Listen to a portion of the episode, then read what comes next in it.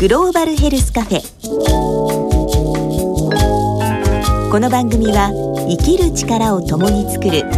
NCGM 国立国際医療研究センターの協力でお送りします。ここはグローバルヘルスカフェ。国際医療協力のエキスパート明石秀親さんがマスターを務めています。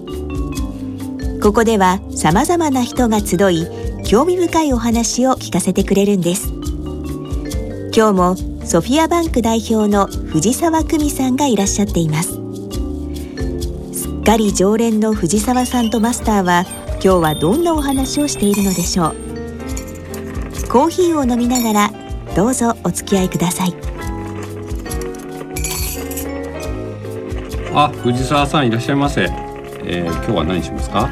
今日はちょっと紅茶の気分なんですよ。あ、じゃあ、じゃあ私紅茶好きですから。本当ですか、マスター意外な。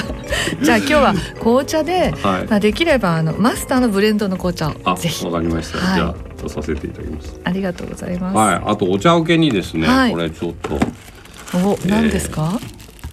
えー、ちょうどザンビアに行って行ってきた帰りで、はい、あの。ドバイで買ったアラブのお菓子ですので。ですよね。はい、あの懐かしのアラビアンなお菓子なので ザンビアじゃないなと思いながら。ああ懐かしいです、はい。いただきます。はいはい、私ねこの丸いのが大好き。あどうぞどうぞいただきます。あの今日ですね。うん、ここに来る前にママチャリで子供をですね、前に5歳にも行ってないかなっていう感じですけど、うん、えー、自転車で走ってくる。人がいまして、うん、それでその子供がですね PPAP を歌ってるんですよね。うん、それで PPAP を歌ってんのを聞いた時にねあのちょっと思い出したんですけどその、えー、自分の子が PPAP を最初に歌ったのは、昨年の夏ぐらいだと思うんですけど今学校で流行ってると。うん、それでそれを聞いた時に、うん、なんだくだらない歌を歌ってるなと。言ってたら、うん、いつの間にかその PPAP はあの、えー、アメリカのビルボードのチャートに乗ってですね。でその後にあの日本の、えー、記者クラブでも会見があって、うん、えー、紅白にも出ると、はい、それで自分はそのそれを聞いた時にですね、うん、ななんてこう感度が悪いんだろうと。なんていうかくだらない歌って過ごしちゃうのか、うん、えそれって面白いんじゃないってやるのかって全然違うんだなと思ってですね、はい、実はこれ初めてじゃなくて、はい、その自分が感度悪いなと思ったのは、うん、まあ、大学の時に、えー、考えてみるとその。えー、インベーダーゲームが出てて、はい、その時に、まあ、まさかそのパーソナルコンピューターが出てくるってわからないし、うん、大学院アメリカに留学する時はえー、どうやら E メールというのがあるらしいと、うん、でも E メールってよくわからないことをやってるな、はい、それで過ぎちゃってて、はい、いや難しい難しいって。でも同じ時期にアメリカに留学してた三木谷さんは、うんはい、いやこれは面白いんじゃないかって言って、えー、楽天を作ってたわけですよね。うん、それでその自分の中でこの感度の悪さってどうしてこうなっちゃうんだろうなっていう、はい、その逆にその藤沢さんはそういう感度が良くて、なおかつこうそれをね事業化するとか、はい、そういう方に行ってらっしゃってね、うん、その仮に感度が良くてもまあ面白いなって感じても、はい、まあでもまあなんていうか事業化するまでは多分至らないパターンも多いですし、うん、だからその藤沢さんなんかはそのご自身でそういう、その感度の良さ、あれこれ面白そうっていう、そのアンテナの立て方とか、はいあるいはそれをゲットした時に、はい、どうやってそれを事業化するのかとかそういうことをどうしていらっしゃるのか前から聞きたくてですね、お聞きしたくてそのあのお店にいらっしゃるのをお待ちしてたんですが、はい、ありがとうございます。まあ感度がいいかどうかはわからないですけど、うん私自身そしてあの私いろんな経営者の方とお話をしていて、うん、やっぱり起業家の人とか経営者の人って好奇心が旺盛なんですよね。あなるほど。何でも知りたいっていうか。だから見方によれば節操なく専門は何なんだみたいなことを言われてしまう浅さみたいなのもあるかもしれないけれども、うんうんうん、なんか常に新しいものにはちょっと触れておきたいっていう。うそういうところがスタートな気がしますね。なるほど。好奇心っておっしゃってたけど、うん、ただ同じものを見てるわけですよね多分。はいうん、例えば私がアメリカで見てた光景と、三木谷さんが見てた光景は同じかもしれない。はい、でもその時に、はいその面白いって思わせるっていうかなんていうかな、はい、あるいは別のものを面白いと見てるのかもしれないんだけど確かに。そのなんていうかなそそれはどっから出てくるんですか？ちなみにマスターはそのアメリカとか海外に行かれた時にどんな目的を持ってらしたんですか？その時はですね、はい、あの要するに災害医療じゃなくて、災害マネジメントを学びたかった、うん。うん、だからそういう意味ではあの E メールを学びたかったから行ったんじゃないかもしれないっていうところあるかもしれないですけど、多分、その時にアメリカが災害マネジメントってどんなことをやっているのかっていうのを学んでそれをもしかしたらそのまま輸入しようって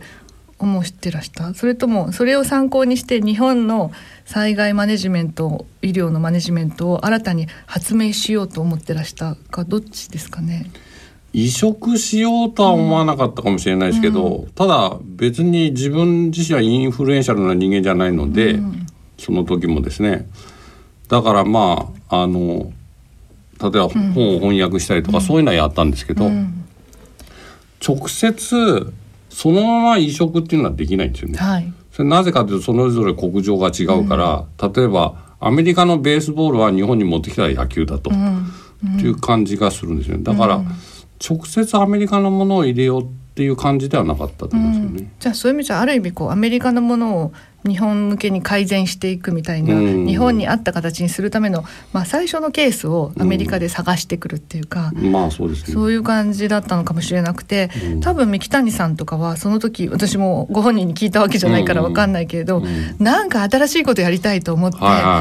とにかく何をやりたいかは明確じゃないけど、うん、なんか新しいことをやりたくて、でアメリカの中にあって日本にないもの、はいはいはい、なんだろうって言ってこの分野も問わずいろいろアンテナ立ててたら、なんかみんながアメリカで新しい新しいって言ってるものを見つけてなんかこれ日本で使うと何ができるだろうって多分。なので最初に制約がマスターほどしっかりこう狭くなかったのかもしれないなっていうのとあと経営者の方とよく話してるととにかく経営者の人たちってアンテナがすごくいっぱい出てるっていうか、これをやりたいってで例えばね1,000円床屋さんってあるじゃないですか、はいはいはい、あの床屋さんを始められたあの社長さんも、うん、とにかく1,000円でできる床屋さんを日本でやりたいと。じゃあ1,000円で床屋をやってかつ利益が出るためにはどうしたらいいかってずっと考え続けてて。でもいろんな人と喋ったり新聞見たりしてると、うん、1,000円で利益を出すためにはとにかくコストをどんどん下げていかなきゃいけない、うんうんうん、じゃあコストを下げる方法ってどんなものがあるんだろうっていうふうに考えると、例えばお客さんが床屋さんに来て「すいません空いてますか？今切れますか?」って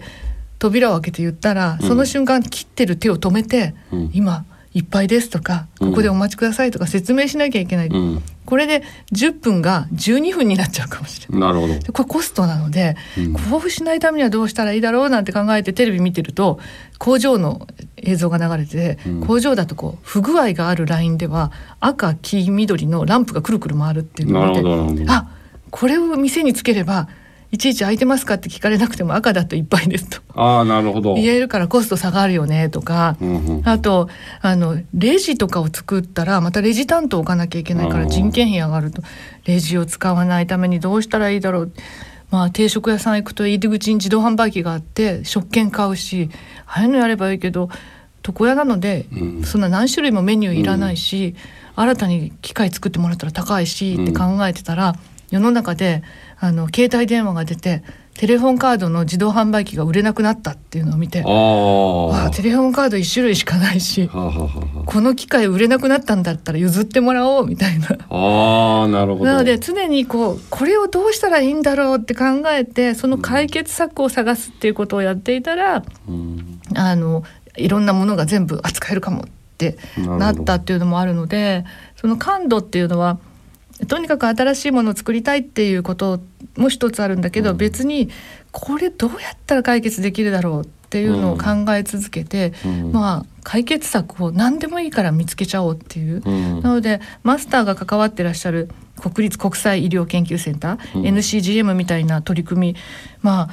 海外に行く日本人の診療だとか、海外から日本に来る人の診療とか、うん。いろいろやってらっしゃいますけど、うん。多分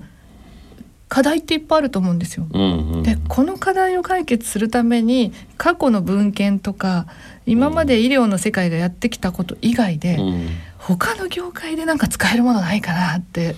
なるほど。いうことを考えて全く今まで付き合ったことない人たちと話してみるい。なるほど。多分そうやって問題意識をうん具体的に持つっていうことも一つかもしれないですよね。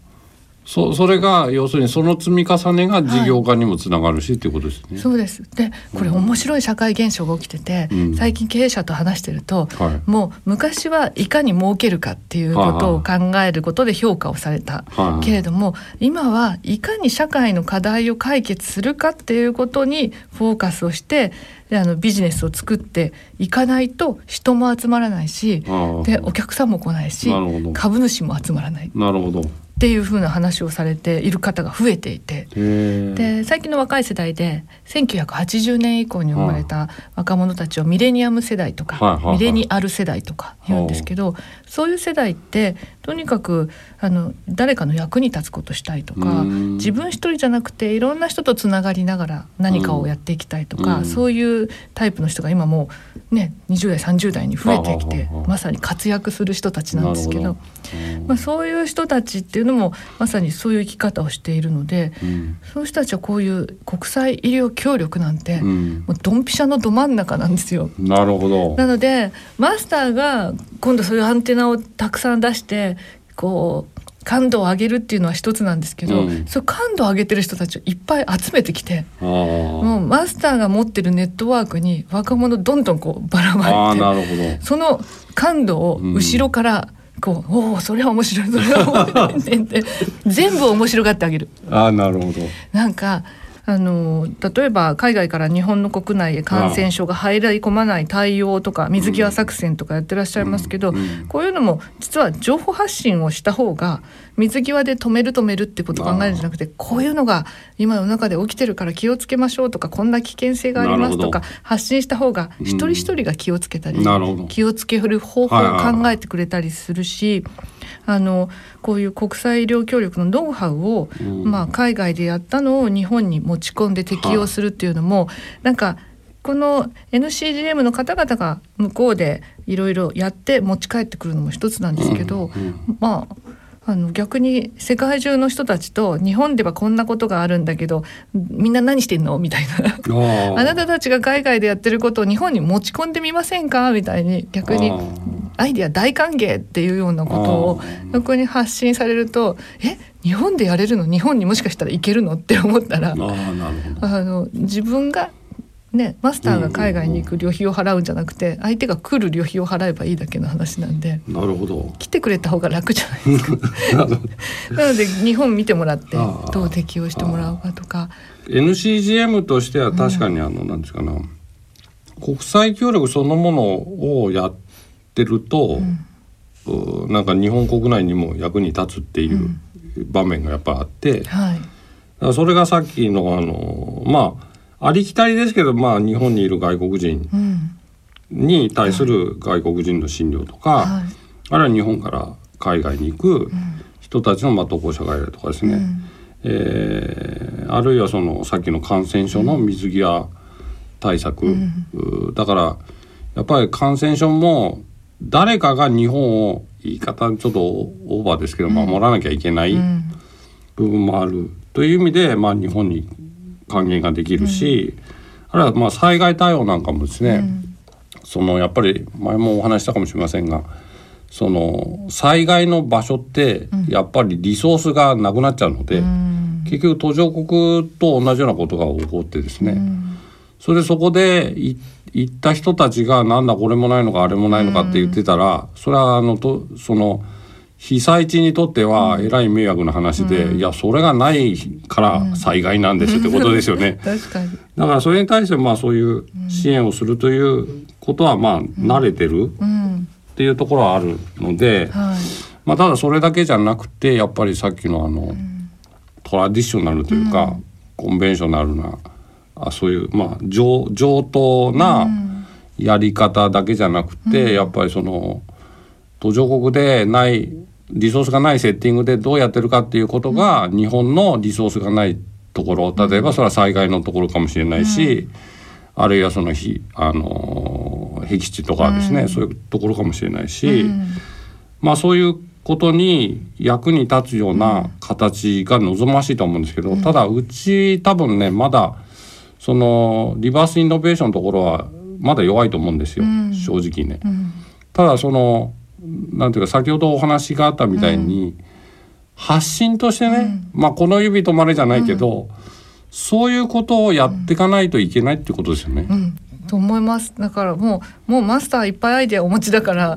マスターのアイデア止まれってこのカフェに来てっていうもうそういうのはすごい一つあると思いますし、まあ、さっきのもう一個こう限られた中でその医療をしなきゃいけないっていう途上国の話と被災地の話ってこれすごいゲーム作れる